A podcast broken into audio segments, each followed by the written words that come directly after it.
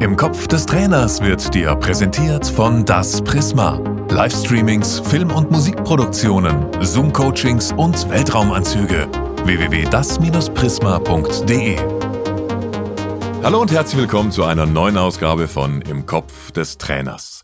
Er hat große Mannschaften in der Schweiz trainiert. Mit den Grasshoppers, dem Rekordchampion, wurde er Vizemeister, genauso wie mit den Berner Young Boys. Mit dem FC St. Gallen ist er in die Super League aufgestiegen, wurde Schweizer Cupsieger gleich zweimal mit beiden großen Zürcher Vereinen, schaffte mit dem FCZ auch den sofortigen Wiederaufstieg in die Super League 2017, war auch schon Trainer des Jahres in der Schweiz, spielte mit seinen Mannschaften zweimal in der Europa League und coachte zuletzt Arminia Bielefeld in der zweiten Fußball-Bundesliga. Und damit hallo und ganz herzlich willkommen, Uli Forte. Hallo Uli. Hallo, grüß dich Stefan. Dankeschön für die Einladung. Hallo. Ja, schön, schön, dass du dabei bist. Und wenn man so hört, und das war ja noch nicht mal alles, was ich jetzt über deine Trainerstation gesagt habe, dann reicht das eigentlich für ein ganzes Leben. Nicht nur, was du erreicht hast, sondern wie viel du schon gemacht hast, oder? Könntest eigentlich in Rente gehen, oder? Ja, gut. Äh, ich bin jetzt auch schon über 20 Jahre im Trainerbusiness dabei und äh, da häuft sich doch die eine oder andere Story und, und deswegen ja, hat sich einiges angesammelt, kann man sagen. Gerade die Erfolge, die ich angesprochen habe, welcher deiner Erfolge hat dich persönlich am meisten berührt? Der erste große Titel natürlich ist immer äh, wie die erste große Liebe, das sagt man immer so schön und das ist wirklich so. Also der erste Cup-Sieg, Schweizer Cup-Sieg mit den Grasshoppers, das war wirklich äh, unglaubliche Emotionen, weil da, ja, weil wir da eine Mannschaft äh, übernommen haben, die, ja, die ein bisschen, sage ich jetzt mal, einige Probleme hatte. Und dann trotzdem in der Folgesaison haben wir wirklich äh, Tolles leisten können. Und das war äh, von den Emotionen her wirklich eines der größten, äh, was wir erleben durften. Einige Probleme heißt, wo musstest du da als Trainer direkt ansetzen? Ja gut, äh, wir sind gekommen, die waren letzter, auf dem letzten Platz abgeschlagen, sind dann, äh, sind dann nur nicht abgestiegen, weil, glaube ich, Sion zu diesem Zeitpunkt eine drakonische Strafe eingefangen hatte und somit automatisch auf den letzten Platz rutschte. Und aus dieser äh, Ausgangslage haben wir dann wirklich äh, das Optimale rausholen können. Und das war wirklich vom emotionalen her war das unglaublich schön. Und dieses eine Bild, das du wahrscheinlich auch noch in 30 Jahren von diesem Cupsieg mit den Grasshoppers im Kopf hast, ist welches? Ja, das ist sicher äh, mit Milan Vilotic nach dem letzten Elfmeter, den er verwandelt hat gegen Jan Sommer. Äh, Jan Sommer war äh, dazu mal der Stammtorhüter beim FC Basel, beim großen FC Basel, äh, der zu dieser Zeit eigentlich alles dominierte. Und nach dem, nach dem letzten Elfmeter äh, haben, wir ihn, haben wir ihn umarmt, beziehungsweise ich habe ihn äh, gepackt und, und das Bild bleibt natürlich für die Ewigkeit, das ist klar. Und auf der anderen Seite, war das auch gleichzeitig der Erfolg, der am allerhärtesten erkämpft war für dich und dein Team oder gab es da noch eine andere Situation, einen anderen Erfolg, für den du noch viel mehr hattest arbeiten müssen? Nee, also der, der, der andere Cup-Sieg, also mit dem Stadtrivalen quasi, mit dem FC Zürich, der war viel, viel schwieriger, würde ich sagen, weil da habe ich auch, bin ich eingestiegen äh, in einer sehr schwierigen Situation. Und am Mittwochabend äh, haben wir das letzte Spiel in der Meisterschaft gespielt und, und waren angewiesen auf Schützenhilfe aus dem Tessin, also dem italienischen äh, Teil der Schweiz. Und diese Schützenhilfe ist leider nicht gekommen. Und obwohl wir dann unser Spiel gegen den FC Vaduz zu dieser Zeit, äh, die Liechtensteiner aus Vaduz, äh, obwohl wir unser Spiel gewonnen haben, äh, mussten wir äh, äh, absteigen. Also sind wir in die Challenge League abgestiegen. Und am Sonntag darauf, also drei Tage später, drei, vier Tage später, war das Cup-Final äh, auf dem Programm. Und das war wirklich hart. Da kannst du dir vorstellen, Mittwochabend, alles liegt am Boden, alles ist äh, zu Tode betrübt. Das Stadion ist in, in, in Schockstarre. Und drei, vier Tage später musst du die Jungs so wieder herankriegen, dass sie für ein Pokalfinale, sagt man dem in Deutschland, für ein Pokalfinale bereit sind. Oder? Und das Schöne war, dass wir sogar gegen die Mannschaft spielen mussten, die sich ja eigentlich gerettet hatte auf unsere Kosten, also den FC Lugano.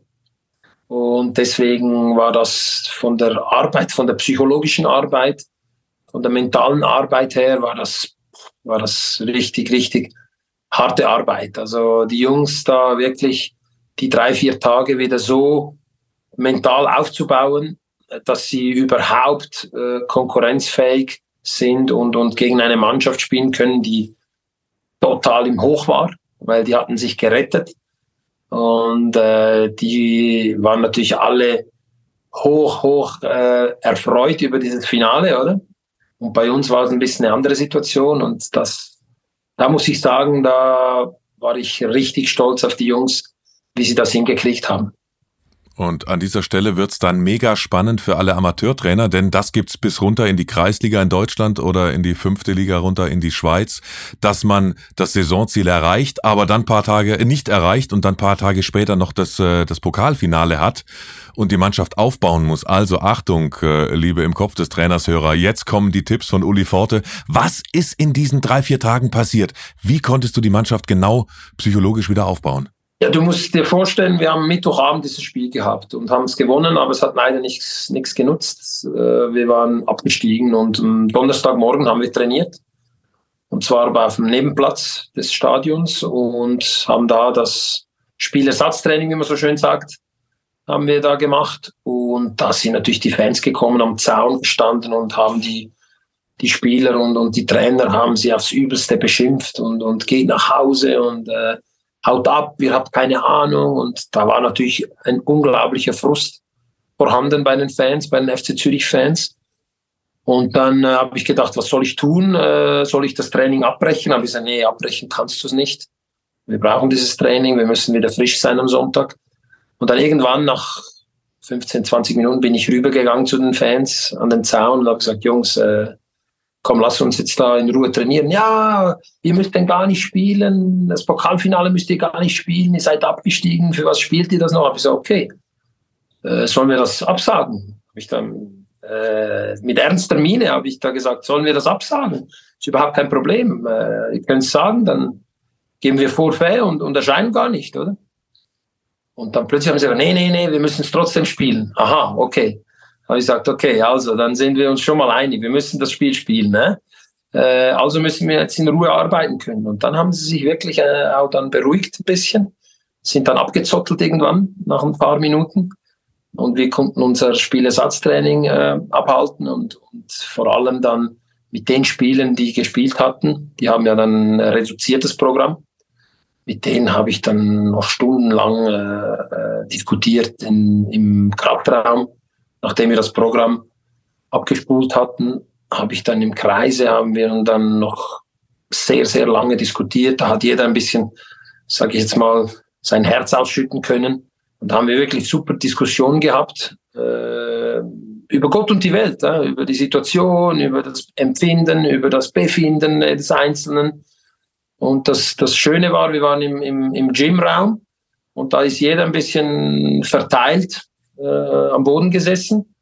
Und je länger die Diskussion gedauert hat, desto näher sind wir zusammengerückt. Also unbewusst. Also ich habe nie gesagt, hey, kommt, lass uns in, in, in den Kreis sitzen, sondern während der Diskussion hat sich plötzlich, als wir kurz vor dem Ende waren, habe ich da mich ein bisschen umgeschaut und dann plötzlich sehe ich, dass ein Kreis gebildet wurde, oder? Unbewusst, oder? Dann habe ich gewusst, okay, ich denke, das hat die Wirkung erzielt.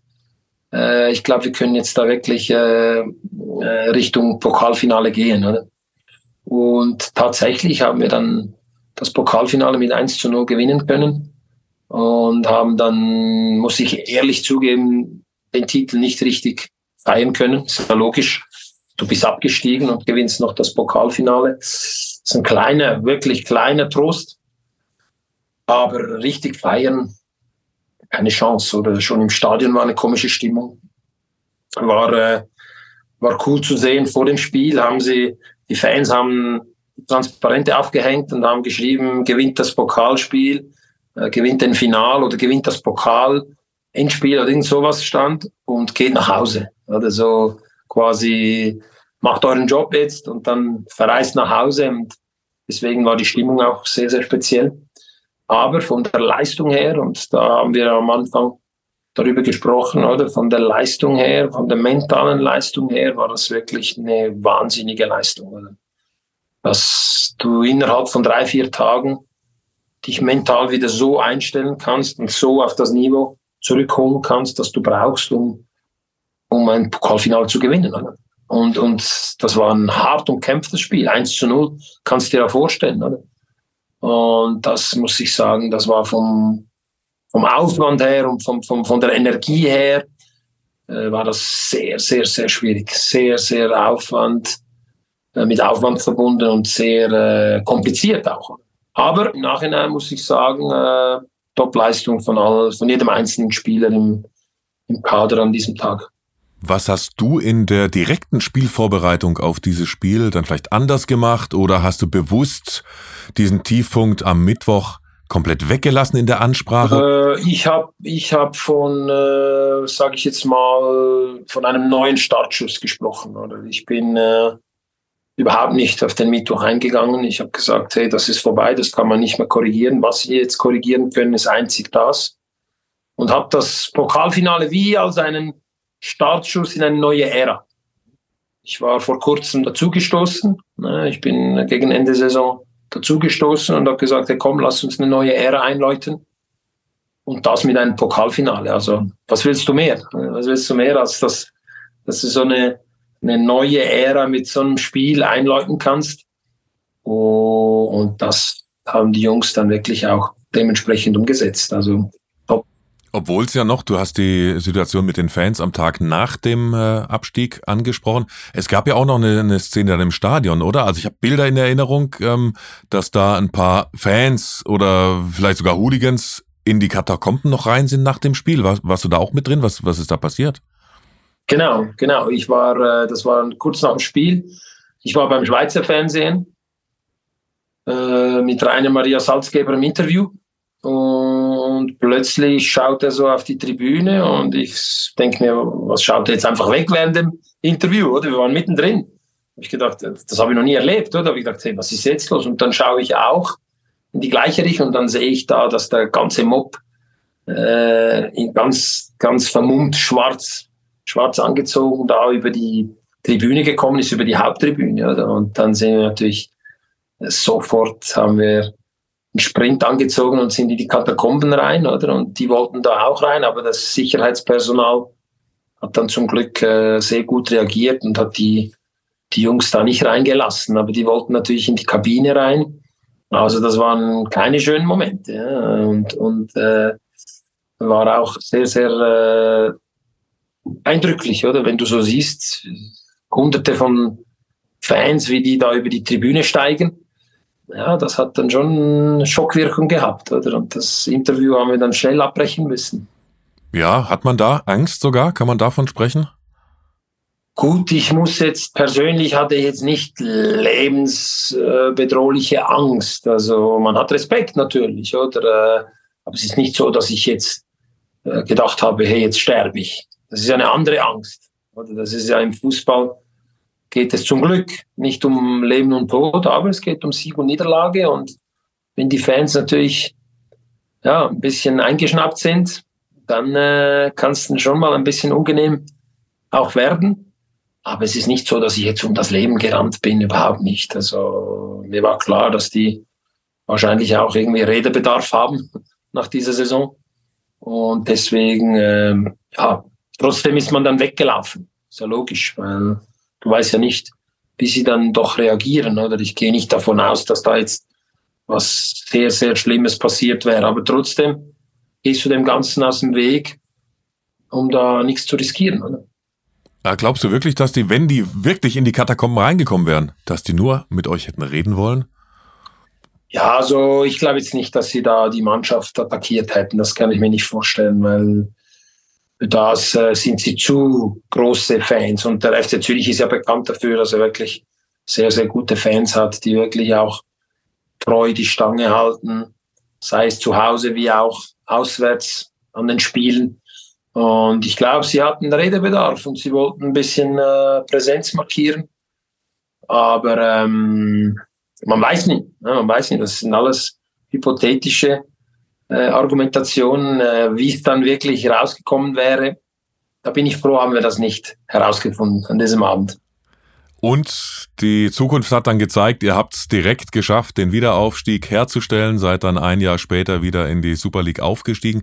Dennoch, du hast kurz angedeutet, du kamst ja erst kurz vor Ende der Saison, dann quasi als Feuerwehrmann. Würdest du den Job trotzdem wieder annehmen, so kurz vor Ende, um die Mannschaft in, oder egal welche Mannschaft in der Liga zu halten? Ja, absolut, absolut, weil äh, es war schwierig. Ja. Wir haben dann aus drei Spielen, äh, die ich noch gemacht habe, haben wir leider nur vier, vier Punkte geholt. Das hat leider nicht gereicht. Aber ähm, wir haben noch eine super Saison gehabt in der Challenge League. Also alle, die ich jetzt noch treffe, die Spieler, die da dabei waren zu dieser Zeit, sagen alle das Gleiche. Das war die geilste Saison, die wir je gespielt haben. Und das war nur die Challenge League Saison. Aber eben, es war eine neue Erfahrung auch für die FCZ-Fans. Ich habe gestern einen Anlass gehabt, wo, wo mich einige darauf angesprochen haben. Auch die FCZ-Fans haben das richtig genießen können. Sie waren überall willkommen, weil das natürlich kleine Stadien waren und die haben die Stadien sofort gefüllt. Äh, gefühlt äh, 100% FCZ-Fans in jedem Stadion, egal wo wir waren. Und das haben die Fans richtig, richtig genießen können und haben sich auch dann wohlgefühlt, weil sie so willkommen waren. Normalerweise sind die Fans immer so so ein bisschen beäugt und, und, und immer so mit, mit, mit gewissen Untertönen behandelt, oder? Und da waren sie einfach mit offenen Armen, sind sie empfangen worden. Überall hat man richtig Freude gehabt an den FCZ-Fans. Und das haben sie wahrscheinlich gemerkt. Das hat, hat sie auch dementsprechend äh, aufgestellt, oder? Und, und die sprechen auch heute noch. Das war eine der geilsten Saison, die wir gespielt haben, weil wir dann auch zugleich äh, die Europa League spielen konnten. Oder? Durch den Pokalsieg waren wir direkt qualifiziert für die Europa League. Und das war natürlich auch sensationell für die Fans. Die sind da überall mitgekommen. Wir waren in, in Bukarest, wir waren in, äh, in der Türkei, Osmanlispor haben wir gespielt, wir waren äh, in äh, Villarreal. Also die, die, die waren richtig begeistert von diesen Auswärtsreisen im, im Europa, in der Europa League. Und das, das hat natürlich, das hat natürlich Spuren hinterlassen, oder? Und das, von dem erzählen sie heute noch, oder? Wir haben dann bis am Schluss, haben wir uns, äh, haben wir für eine Qualifikation gespielt in die 16. Finale. Haben wir bis am Schluss, haben wir mitgekämpft und dann haben wir das Auswärtsspiel in Osmanlisport gehabt. Gegen Osmanlisport. Und da hätten wir punkten müssen und leider haben wir dann da verloren. Aber das, das war eine super Kampagne. Die ganze Kampagne in der Europa League war wirklich ein richtiger Erfolg. Jetzt sind solche Was wäre wenn Fragen hypothetisch und bringen oft auch nichts, aber manchmal sind sie sehr spannend. Deshalb stelle ich mal ausnahmsweise mal eine. Was glaubst du oder hast du es dir vielleicht ausgemalt? Was wäre, wenn ihr das Pokalfinale nicht gewonnen hättet? Ja, dann wäre der Startschuss in eine neue Ära, wie ich die genannt habe, wäre wahrscheinlich äh, nicht so verlaufen, wie das dann gelaufen ist. Weil das hat natürlich richtig Mumm gegeben, das hat richtig äh, Euphorie entfacht, weil als Zweitligist äh, in die Europa League zu kommen und dort auch die Gruppenphase bestreiten zu dürfen, das gibt's nicht oft. Und wenn das nicht gewesen wäre, hm, ich weiß nicht, ob das auch so positiv verlaufen wäre kann man es kann es jetzt nicht äh, vorstellen, weil wir haben es super, wirklich super gehabt die ganze Saison. Wir haben von Anfang bis Schluss geführt. Äh, das war wirklich eine perfekte Saison. Äh, ich habe auch nichts erwartet, nichts anderes mit dem FC Zürich. Wenn du mit dem FC Zürich in die Challenge League gehst, da gibt's nur eins. Da muss ein Start-Zielsieg her und, und alles andere wäre eine, eine Frechheit, sage ich jetzt mal. Und das haben wir aber dann auch geschafft und, und deswegen war es dann umso schöner. Aber was gewesen wäre, ist schwierig jetzt zu sagen, weil die Situation war doch recht angespannt zu dieser Zeit. Die Spieler, die so schöne Erinnerungen haben von dieser Saison in der Challenge League, haben die vielleicht auch äh, eine besondere Erinnerung an das Pokalfinale, weil du vielleicht ein paar besondere Worte gewählt hast, direkt vor dem Spiel oder in der Halbzeit. Gibt's da so, weißt du noch, äh, was du da vielleicht an prägnanten Worten geäußert hast, um eben aus dem Tal der Tränen zu kommen und jetzt den Cupsieg zu feiern? Ja gut, vor dem Spiel habe ich gesagt, wir müssen alles hinter uns lassen, was wir jetzt erlebt haben. Und jetzt geht es wirklich nur um dieses eine Spiel, um diese 90 Minuten oder 120 oder was auch immer dann nötig ist. Und habe sie doch versucht, äh, wirklich im Hier und Jetzt zu haben und nicht in der Zukunft oder in der Vergangenheit. Ich sage äh, diesen Spruch immer gerne, aber die, die Vergangenheit die hält uns fest, die Zukunft beunruhigt uns und damit entgeht uns die Gegenwart, oder? Und das, das durfte nicht sein, oder? Wir mussten 100% in der Gegenwart sein, um erfolgreich ein Pokal-Endspiel bestreiten zu können. Und das haben die Jungs wirklich hervorragend gemacht. Also das, das war genial. Das Einzige eben, die Feierlichkeiten waren nicht die gleichen. Also da habe ich mit dem Grasshopper Club ganz andere Feierlichkeiten natürlich gemacht und gehabt weil wir halt eine ganze Saison über sehr erfolgreich waren, oder? Und das war natürlich wie das i-Tüpfelchen für die, für die Fans, für die GC-Fans. Aber beim FCZ, da war die, die Feierlichkeiten waren alles andere als positiv. Also ich kann mich erinnern, wie der Captain und der Vize-Captain, also Alain Neff und ähm, Alain Neff und äh, wer war es dann noch? Chiliappi, äh, die haben den Pokal zu den Fans rübergetragen, haben den hingestellt und sind dann wieder weg. Quasi für euch das als Wiedergutmachung, wenn, wenn man überhaupt von Wiedergutmachung sprechen kann. Und haben den da hingestellt, den Pokal. Also das waren schon eindrückliche Momente und, und eindrückliche Bilder, die da, die da gesehen wurden. Da zu dem Zeitpunkt des Pokalsiegs mit dem FC Zürich warst du ja schon lange Trainer, so um die 14 Jahre.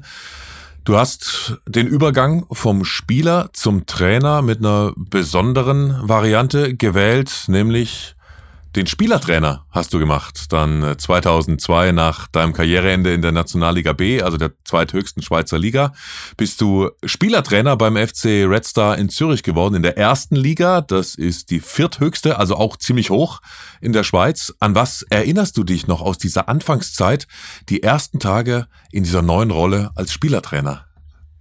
Ja gut, äh, man muss ganz kurz zurückgehen. Äh, ich war beim SC Kriens in der Challenge League, also in der zweithöchsten Liga, wie du richtig gesagt hast, angestellt und wollte natürlich unbedingt nochmal äh, Super League spielen, also erste Liga in der Schweiz. Und das hat leider nicht geklappt. Ich habe immer ein bisschen Kontakte gehabt mit verschiedenen Vereinen aus der ersten Liga, aber geklappt hat es dann schlussendlich nie. Und dann musste ich mich entscheiden, mache ich nochmals, verlängere ich nochmals meinen Vertrag hier in der zweiten Liga äh, in Kriens oder nehme ich das Angebot an von Red Star Zürich, dazu mal mit dem Präsidenten äh, Marcel Cornelet und dem Sportchef Heinz Kost, die mich da wirklich, äh, die sich da sehr bemüht haben um mich.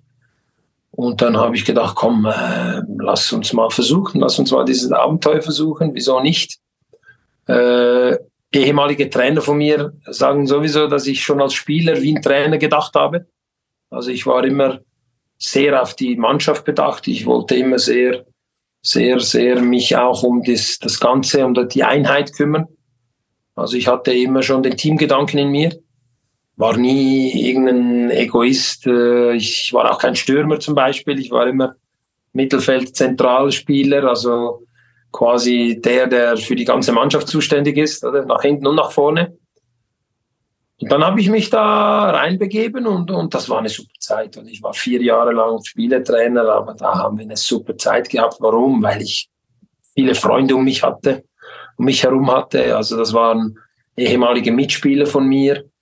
Mein Captain ist ein Freund von mir, ein, äh, ein äh, Jerome Oswald, ist, der, der, war der Captain dieser Mannschaft. Der ist, der ist heute noch ist, äh, äh, Taufpate von meinem Sohn.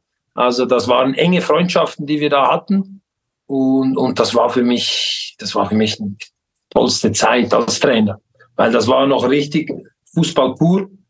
Da ging es wirklich um die Materie, da ging es nicht um politische Sachen, da ging es nicht um irgendwelche äh, Argumente, sondern da war wirklich Fußball, Freundschaft, Gruppendynamik, etwas miteinander erleben und, und reißen wollen.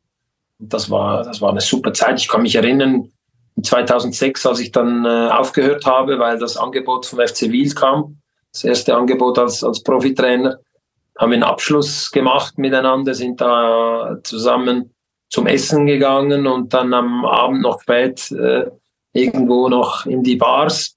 Und ich kann mich erinnern, ich habe geweint wie ein kleines Kind. Ich habe geweint wie ein kleines Kind, als ich mich da verabschiedet habe von, diesen, von dieser Mannschaft, von diesen Leuten, von meinem Assistenztrainer dazu mal. Das war ja natürlich noch kleine Welt. Da hat es noch kein Staff mit 25 Leute drin, sondern das war ich und mein Assistenten, äh, den Urs Spallinger.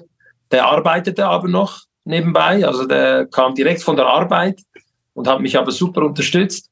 Also das war richtig eine Art Herzensangelegenheit und ich mag mich erinnern, als ich mich da verabschiedet habe, ich habe geweint wie ein kleines Kind. Also Wahnsinn, Wahnsinn. Und ich habe gesehen, dass auch einige Spieler Tränen in den Augen hatten, weil das einfach vier Jahre lang, das waren, wir waren, wir waren Kumpels. Wir waren eine Gruppe aus Kumpel, äh, aus Kumpel äh, äh, zusammen sein, als, als Kumpel leben quasi. Wie wenn du mit Freunden irgendwo äh, essen gehst und dann geht ihr miteinander essen und dann vielleicht am Abend noch aus und manchmal sind auch die Freundinnen dabei und, und das war wirklich ein, eine sensationelle Zeit. Und die hat mir auch einiges gebracht, weil ich habe dann versucht, äh, in all meinen Stationen immer wieder so eine gesunde Gruppe aufzubauen, weil ich der Meinung bin, dass auch bei den Profis, du musst eine gesunde Gruppe haben, es muss innerhalb der Gruppe funktionieren. Wenn da zu viele Egos äh, in der Kabine sind und, und da keine Einheit entsteht, dann wird es sehr, sehr schwierig, dass du Erfolg haben kannst. Also das, das ist für mich geblieben bis, bis heute noch. Und heute sind über 20 Jahre vergangen. Aber das waren wirklich äh, coole, ganz coole Erlebnisse. Und äh, ich habe nicht in der dritthöchsten, weil früher war es so, dass du die Super League gehabt hast, die Challenge League und dann erste Liga, zweite Liga, interregional. Sondern wir haben eben in der zweiten Liga interregional haben wir angefangen und sind aber gleich in der ersten Saison aufgestiegen. Und dann sind wir in der nächsten Saison fast wieder aufgestiegen in die Challenge League. Also ich kann mich erinnern an ein Spiel, an ein Spiel gegen Locarno zu Hause, wo wir auswärts 2-1 verloren hatten und ein 1 0 hätte uns gereicht. Und da wären wir aufgestiegen in die Challenge League und dann äh, haben wir riesen Chancen gehabt. Eckball, Kopfball von einem Spieler von uns auf der Linie mit der Hand abgewehrt. Das hat der Schiedsrichter natürlich nicht gesehen. Und dann haben wir am Schluss dann das Spiel noch verloren. Also das waren auch dramatische Szenen, aber natürlich viel bescheidenem Niveau, oder? Aber äh, wirklich eine, eine ganz, ganz tolle Zeit. Also die will ich äh, und die werde ich auch nie missen, diese Zeit. Und du wirst da mega, mega, mega viel gelernt haben, weil du da vorher noch keine Trainerstation hattest, wo du Vergleiche hattest, wo du Erfahrungswerte hattest, wo du wusstest, okay, wenn ich in die schwierige Situation komme, muss ich als Trainer da trotzdem eine Entscheidung fällen, etc. Wenn äh, ein Amateurtrainer nicht so eine Mannschaft hat, wie du sie da mutmaßlich ja schon vorgefunden hast, wie kriegt man aus äh, Einzelspielern so einen verschworenen Haufen hin? Also im Amateurbereich gibt es eine wichtige Sache, die ich auch immer wieder äh, versucht habe zu verfolgen und auch umzusetzen. Du musst äh, die Gruppe außerhalb des Platzes auch ein bisschen zusammenschweißen, zusammenbringen. Du kannst nicht nur dich jeweils auf dem Fußballplatz treffen. Das geht nicht. Das sind meistens Leute im Amateurbereich, die arbeiten. Die arbeiten und kommen abends dann zum Training die haben vielleicht einen scheiß Tag gehabt, die haben vielleicht äh, Schwierigkeiten gehabt auf der Arbeit, die haben irgendwelche Probleme, die sie mit, mit reinnehmen. Und dann äh, gibt es manchmal auch im Training gibt's Situationen, wo ja, wo es vielleicht aneinander raten, wo sie vielleicht sich ein bisschen fetzen, was auch normal ist.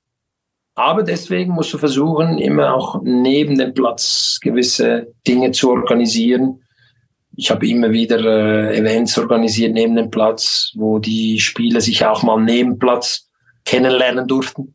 Nicht nur immer auf dem Platz, wo du, wo du auf die, auf die Socken kriegst, sondern auch mal neben Platz, wo du plötzlich vielleicht auch mal denkst, oh, das ist ja gar kein so ein äh, dummer Typ, wie ich gedacht habe, oder so ein äh, schwieriger Typ, sondern das ist eigentlich noch ein ganz cooler Typ, oder? Und das sind die Dinge, die ich immer, immer versucht habe auch zu machen. Und das ist im Amateurbereich extrem wichtig, aber auch im Profibereich. Ja. Ich habe das auch im Profibereich dann durchgezogen. Bei mir gibt es auch im Profibereich immer wieder Events, wo, wo die Mannschaft was unternimmt. Und das finde ich sehr, sehr wichtig, weil am Schluss gewinnt nicht die besten Einzelspieler die Spiele und die, die Auseinandersetzungen, sondern die beste Gruppe. Also die best funktionierende Gruppe. Deswegen musst du als Trainer, äh, ist lustig, ich habe, äh, wenn ich beim Joggen bin, äh, morgens äh, habe ich immer AirPods dabei und da habe ich meistens Podcasts drauf. Ähm, natürlich auch im Kopf des Trainers, ne? seit ich weiß, dass ich bei dir äh, an der Reihe bin. Aber ich habe letzten, ich habe letzten, letzten äh, äh, einfach mal Lupen, äh, den Podcast von Toni Kroos mit seinem Bruder zusammen. Äh, wie heißt der Bruder? Felix. Felix Groß, genau. Ja. genau. Wir haben einen Podcast zusammen und da war Balak als Gast und das war extrem interessant aus der Spielerperspektive erzählt natürlich, oder? Und da hat er auch gesagt, und das ist mir geblieben, hat er gesagt, hey, äh, der Trainer muss eine funktionierende Gruppe äh, bauen können und muss die dann auch dementsprechend managen können. Und, und hat dann Carlo Ancelotti als Beispiel gebracht. Das sind Trainer, die, die, können, die können das, die können aus Einzelspielen eine Gruppe bilden, die dann auch funktioniert und die dann auch äh, äh harmoniert, weil nur so kannst du dann diese großen Erfolge auch erreichen. Oder? Und nicht nur äh, sich auf das Training beziehen und nicht nur auf die Übungen im Training und nicht nur auf die Taktik am Spieltag. Das ist alles gut, das ist alles wichtig, aber am Schluss muss in der Kabine drin, muss eine Mannschaft geformt werden, die funktioniert und die harmoniert, wenn sie, wenn sie auf den Platz geht. Oder? Und das, das sind äh, ganz, ganz wichtige Punkte, die ein Trainer haben muss.